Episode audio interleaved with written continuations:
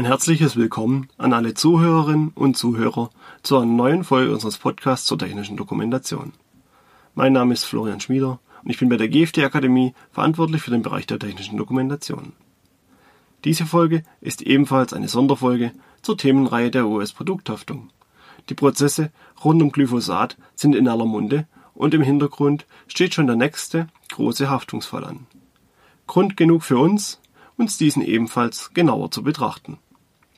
Der neueste Fall dreht sich um Boeing und seine beiden abgestürzten Flieger des Modells 737 MAX. Dieser Fall ist aktuell noch in der Entstehung und wird noch nicht gerichtlich verhandelt. Jedoch hat der Fall das Potenzial, zum größten Haftungsfall der Luftfahrtgeschichte zu werden. Schauen wir uns zunächst einmal an, was überhaupt passiert ist. Im Oktober 2018 ist eine neue Boeing 737 MAX 8 der Fluggesellschaft Lion Air vor der indonesischen Küste abgestürzt und 189 Menschen starben. Im März dieses Jahres stürzte ebenfalls eine baugleiche neue Maschine in der Nähe der äthiopischen Hauptstadt ab und wieder starben 157 Personen. Sprich, zusammengefasst 346 getötete Personen, zwei Abstürze innerhalb eines halben Jahres und der gleiche Flieger, ein neues Modell des Herstellers Boeing. Zwar gibt es keine aktuellen offensichtlichen Sicherheitsfehler, jedoch haben die Luftfahrtgesellschaften aufgrund der Ähnlichkeiten Rückschlüsse gezogen. Denn beide Maschinen sind bei der Startphase verunglückt und das bei jeweils guten Wetterverhältnissen. Die Folgen sind eine klare Ansage an den Hersteller Boeing. Die Luftfahrtbehörden der Europäischen Union, China, Indonesien, Äthiopien, Singapur und Australien sperrten den Luftraum für die entsprechenden Maschinen.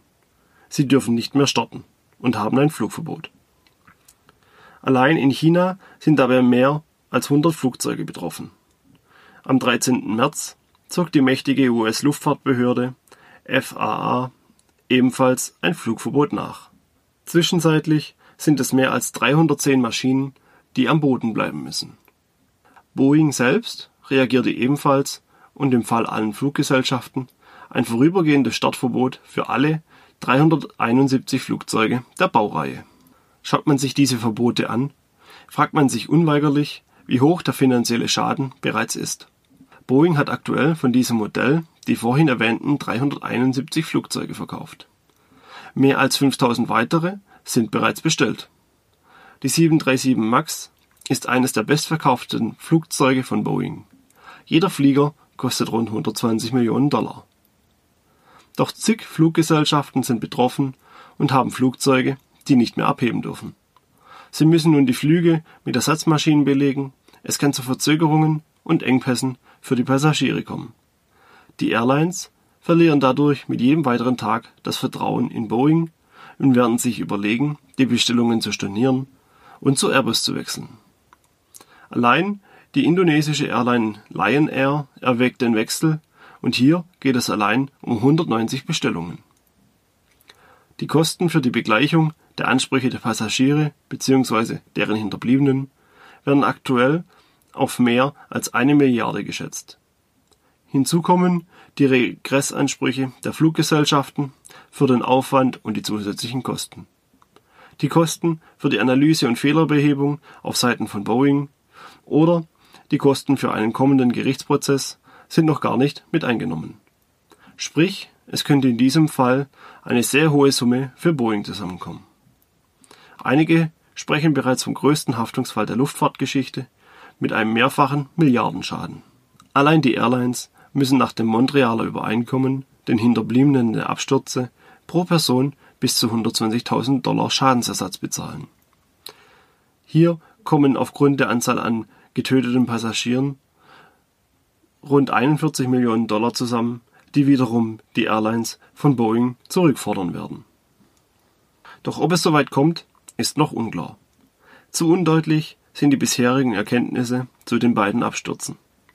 Ein klarer Zusammenhang wurde bis jetzt noch nicht festgestellt. Aber es gibt Indizien. Und diese Indizien weisen auf einen Designfehler hin, wodurch die Produkthaftung zustande kommen wird.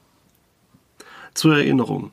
Ein Design oder auch Konstruktionsfehler liegt dann vor, wenn ein Produkt nicht den berechtigten Erwartungen seiner voraussehbaren Benutzern entspricht oder Konstruktionsalternativen nicht berücksichtigt wurden, die den Schaden hätten verhindern können.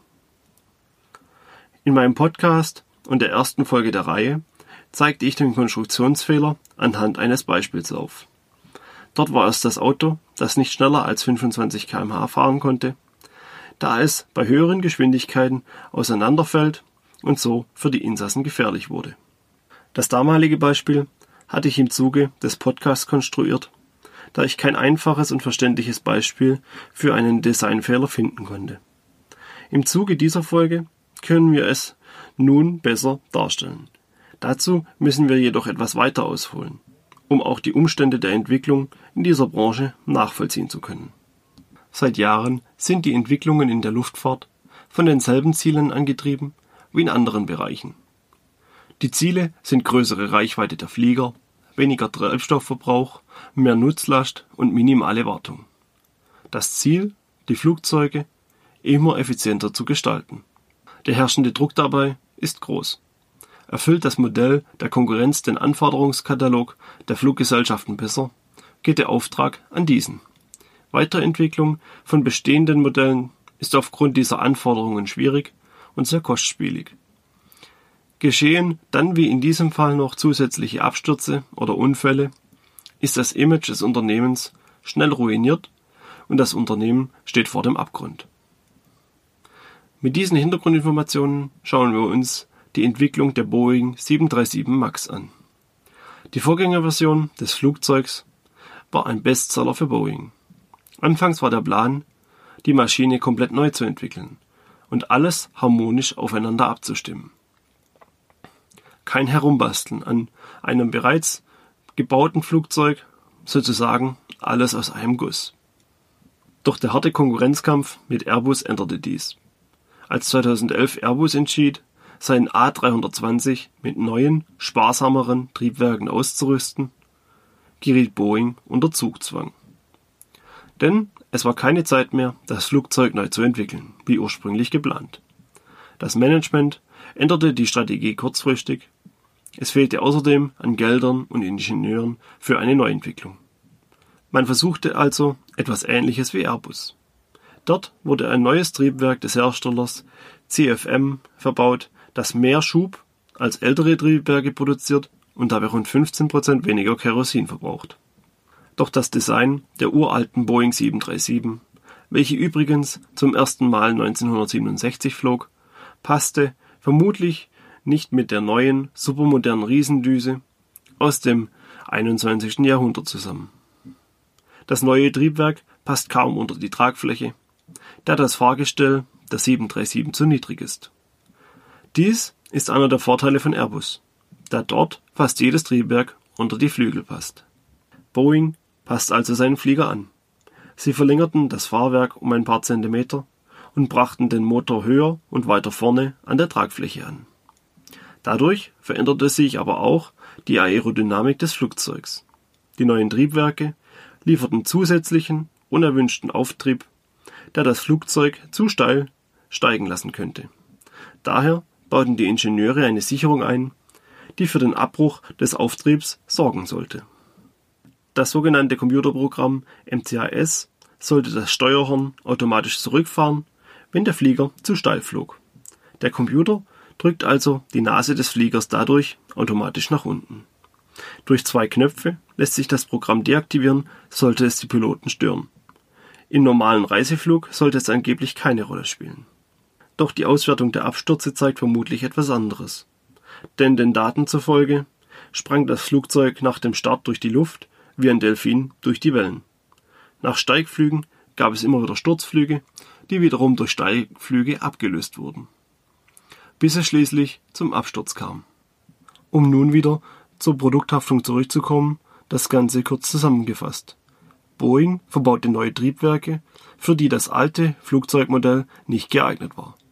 Man passte es also so an, dass die neuen Triebwerke am alten Modell funktionierten, musste aber weitere Anpassungen wegen der Aerodynamik vornehmen. Dies geschah durch die Software MCAS, die automatisch in den Flug eingriff und gegensteuerte. Sie konnte ausgeschaltet werden, sollte aber prinzipiell keinen Einfluss auf den normalen Flug haben. Das sind recht viele technische Neuerungen für einen so alten Vogel. Und in diesem Zug ist es auch besonders, da zuvor die Boeing 737 nie mit viel Technik ausgestattet war. Boeing verzichtete stattdessen sogar großteils auf Automatisierungssysteme, im Gegensatz zum Konkurrenten Airbus. Sprich, auch für die Piloten war es eine größere Umstellung, da die Maschine nun viel mehr Technik besaß als zuvor. Es sah sogar so aus, als ob Boeing den Einbau der Systeme am liebsten verschweigen wollte. Denn US-Piloten berichten nach dem Absturz im letzten Jahr, dass weder das Flughandbuch der 737 MAX noch in den Betriebsabläufen der Airlines ein Wort über die Software MCAS verloren wurde. Es gab also keine Informationen zu einem so wichtigen Sicherheitssystem. Hier könnte man im Falle einer Klage auch einen Fehler to warn, die mangelhafte Aufklärung, ableiten. Der Flieger selbst war seinem Vorgängermodell jedoch so ähnlich, dass die Piloten nur einen Kurs im Selbststudium absolvieren mussten. Weitere Schulungen waren nicht vorgesehen. Daher ist im Falle einer Produkthaftungsklage auch entscheidend, wie offen Boeing das neue MCAS-System dokumentiert hat und ob dies auch seitens der Fluggesellschaften im Rahmen von Trainingsprogrammen geschult wurde. Sprich, sollte die Software MCAS der Grund für die Abstürze sein, gibt es mehrere Ansatzpunkte seitens des Produkthaftungsrechts. Schaut man sich diese Indizien und die bekannten Informationen an, kann man sich schon die Schadenssummen in einer Klage vorstellen. Ohne weiteres könnte dies die Summe von Bayer im Glyphosat-Prozess übersteigen. Denn alles zeichnet kein gutes Bild von Boeing. Denn nach dem ersten Absturz hätte man an Stelle von Boeing sofort reagieren müssen und ein Flugverbot für die Maschinen aussprechen müssen, bis der Grund dafür behoben wurde. So hätte der zweite Absturz vielleicht verhindert werden können. Amerikanische Anwälte werden hier wohl mit Profitgier arglistiger Täuschung und Fahrlässigkeit gegenüber der Jury argumentieren. Alles in allem kann man aber auch sagen, dass Boeing an einer möglichen Klage nicht bankrott gehen wird. Zu wichtig ist das Unternehmen für den amerikanischen Staat und zu erfolgreich ist es in der Rüstungsbranche. Aber ein Imageschaden bleibt auf jeden Fall. Und nun sind wir wieder am Ende der heutigen Folge. Ich hoffe, Ihnen hat diese Folge gefallen und dass sie nachvollziehbar für Sie war. Ich jedenfalls bin gespannt, wie es hier weitergeht und werde Sie auf dem Laufenden halten, wenn es neue Erkenntnisse gibt. Ich bedanke mich fürs Zuhören. Bis zum nächsten Mal.